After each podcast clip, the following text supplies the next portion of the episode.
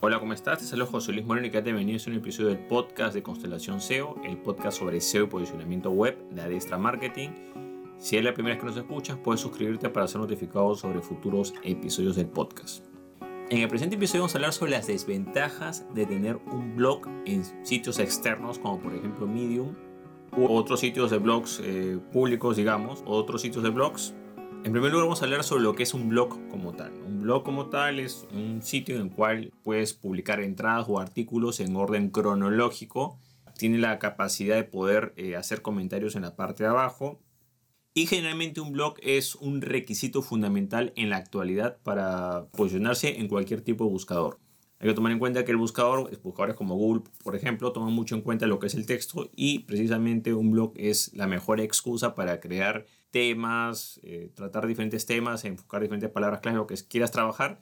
Puedes escribir sobre diferentes temas en contenido en formato texto de manera totalmente orgánica y natural. ¿ok? Ahora, vamos a explicar lo que es un blog propio y un blog externo, porque a veces hay como un poco de confusión sobre ese tema, ¿no? Entiéndase por blog propio un blog que esté dentro de nuestro dominio y que esté, digamos, alojado en nuestro propio servidor. Por ejemplo, hay muchos blogs, muchos sitios web que tienen su, están hechos en WordPress y tienen unas entradas de blog. O a veces el sitio web está hecho en WordPress y aparte hay otro WordPress exclusivo para el blog. Eso es algo que esté dentro del servidor. Ojo, no confundir WordPress.org, que es el software sistema gestor de contenido que se puede utilizar en cualquier servidor, con el sitio web de WordPress.com, porque WordPress.com son más o menos similares, pero es otro servicio. WordPress.com es un servicio de blogs gratuitos, así como Medium, también o como Blogger, funciona similar. Entonces, Aquí lo que estamos hablando es de que lo ideal es tener un blog propio, ¿no? Pero para entender ese blog propio tenemos que diferenciar que un blog propio es un blog que, esté, que tenga en nuestro propio dominio y que esté alojado en nuestro propio servidor. Entonces a veces hay un poco de confusión porque por eso cuando uno utiliza, por ejemplo, servicios como ese wordpress.com o blogger.com, tú puedes ahí, este, te da un, dominio gratuito, por ejemplo, no sé, pues este, minegocio.blogger.com o minegocio.wordpress.com, digamos, te prestan un dominio gratuito, pero tú puedes comprar tu dominio y puedes como que enlazarlo, pero ahí, claro, tienes el dominio, pero no tienes el blog porque ese blog está alojado en un servidor externo que no te pertenece, o sea, en realidad ese sitio le pertenece a la empresa que está desarrollando esa plataforma, ¿no? Entonces, para que consideremos que un blog sea propio, tendríamos que tener los derechos sobre el dominio, o sea, el dominio comprado a nuestro nombre, y un servicio de alojamiento web a nuestro nombre. Solo de esa manera podemos decir o afirmar que ese blog nos pertenece o tenemos control sobre el mismo. Ahora, ¿cuál es el problema de utilizar servicios externos como por ejemplo el caso de Medium o el caso de Blogger o el caso de WordPress.com o otros servicios de blog externos? El problema de tener blogs fuera, digamos, del servidor es que en primer lugar, cualquier contenido que nosotros creemos para esos blogs externos que no nos pertenecen van a sumar para el SEO y el posicionamiento de esos sitios, no necesariamente para nuestros propios sitios.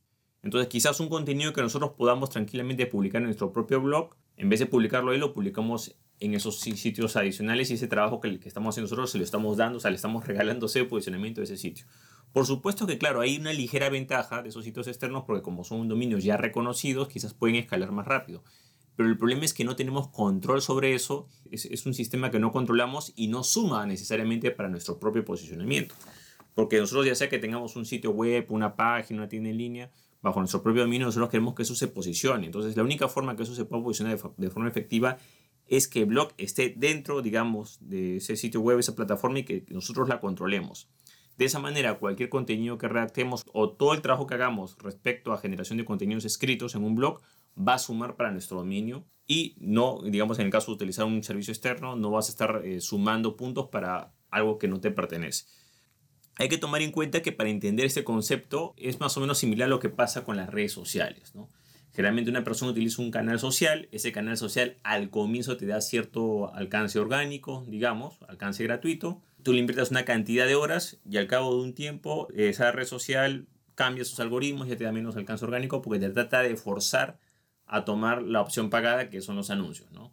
Es un sistema que siempre se repite en las redes sociales, o sea, te da, al comienzo de la red social te da bastante alcance orgánico, la gente se mete, genera contenido, está varios tiempo ahí, al cabo de un tiempo la red social dice, no, ya no, ahora yo no voy a regalar tanto alcance gratuito, ahora tienes que pagar para tener alcance, ¿no? Y entras en ese sistema de negocio. Hacer eso a nivel de redes sociales, bueno, ok, se puede entender porque cada red social tiene su viralidad, la gente va rotando, pero no tiene mucha lógica hacer lo mismo a los blogs. O sea, no tiene lógica que tú digas, bueno, este, sitio que es Medium, por ejemplo, bueno, tiene buen alcance, voy a crear mi blog ahí.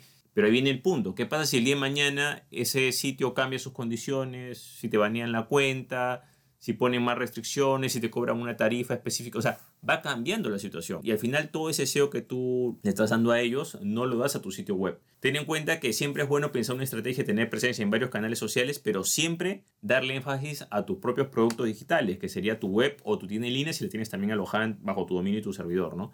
Todos los canales pueden cambiar, pero tu sitio web no va a cambiar. Entonces, justo esa base que tienes, la principal, no puedes delegarla y hacerlo, cometer el mismo error que puede hacer varias empresas de negocio con un canal social que no controlan. ¿no?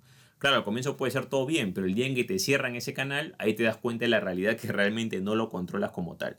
La forma correcta, digamos, de ver a sitios, digamos, como, como Medium o como Blogger, si quieres tener otros blogs adicionales, son como sucursales. O sea, tú ves una sucursal de tu negocio, así como tienes una página de seguidores en Facebook, una cuenta en Instagram, una cuenta, un canal de YouTube en realidad tampoco te pertenece, eso en realidad le pertenece al, dueño de la plataforma. Tú puedes tener una presencia ahí bajo las condiciones de, esa plataforma y si no las cumples te pueden cerrar esa cuenta sin ningún problema. O te pueden reducir el alcance, o te pueden sancionar. O sea, estás sujeto a las normas de ellos, no a tus propias normas.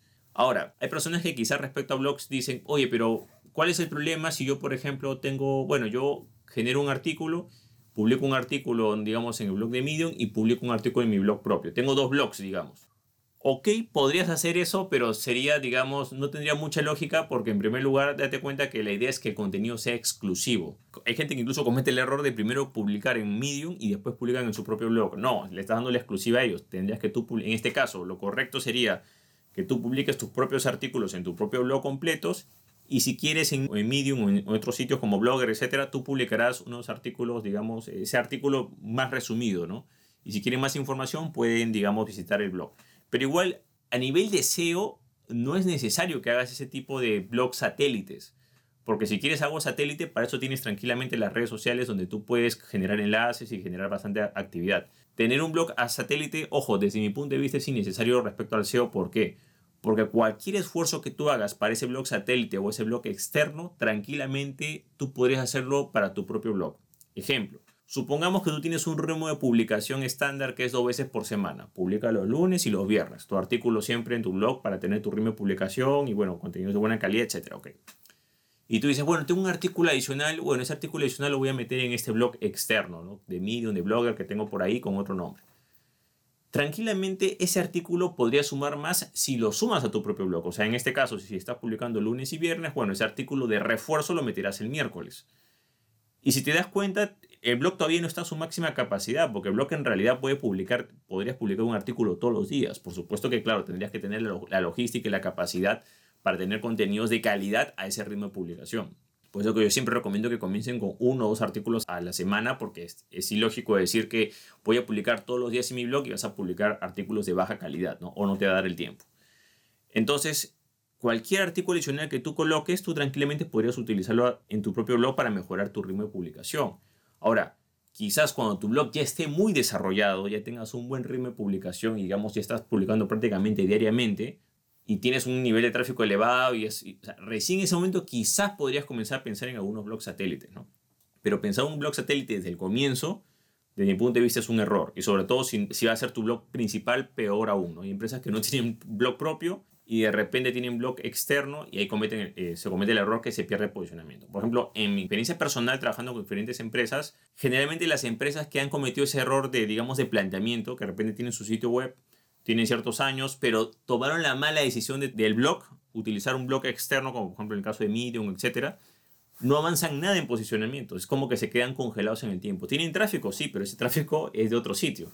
Entonces, cuando uno va a comenzar, de repente uno dice, oye, no, esto tienes que hacerlo bien, o sea, tu blog tiene que estar acá. No, pero a nosotros nos gusta Medium, nos gusta Blogger, nos gusta WordPress.com.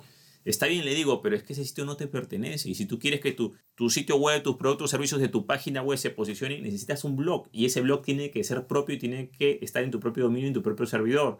Porque tranquilamente no es que vas a engañar a Google. Google sabe perfectamente que ese blog que si estás utilizando un dominio X está en otro lugar, no te pertenece a ti, no tiene nada que ver con la página que quieres promocionar.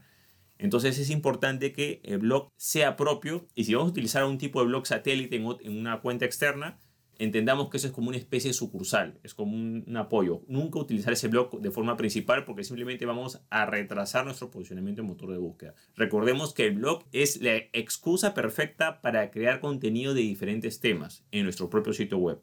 Pero si el blog no está en nuestro propio sitio web, no nos va a sumar puntos para nada. ¿ok?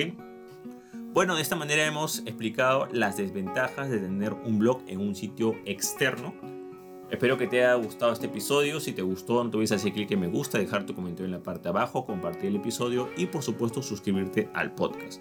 Asimismo, si tu empresa o negocio necesita ayuda con lo que es el SEO posicionamiento web o necesita que un profesional se haga cargo de su SEO y posicionamiento web, puedes contactarte conmigo visitando el link que ves en la parte de abajo que es josemorenojiménez.com slash contacto y podrás contactarte conmigo de manera personalizada. Bueno, eso es todo conmigo, muchísimas gracias y estamos en contacto. Hasta luego.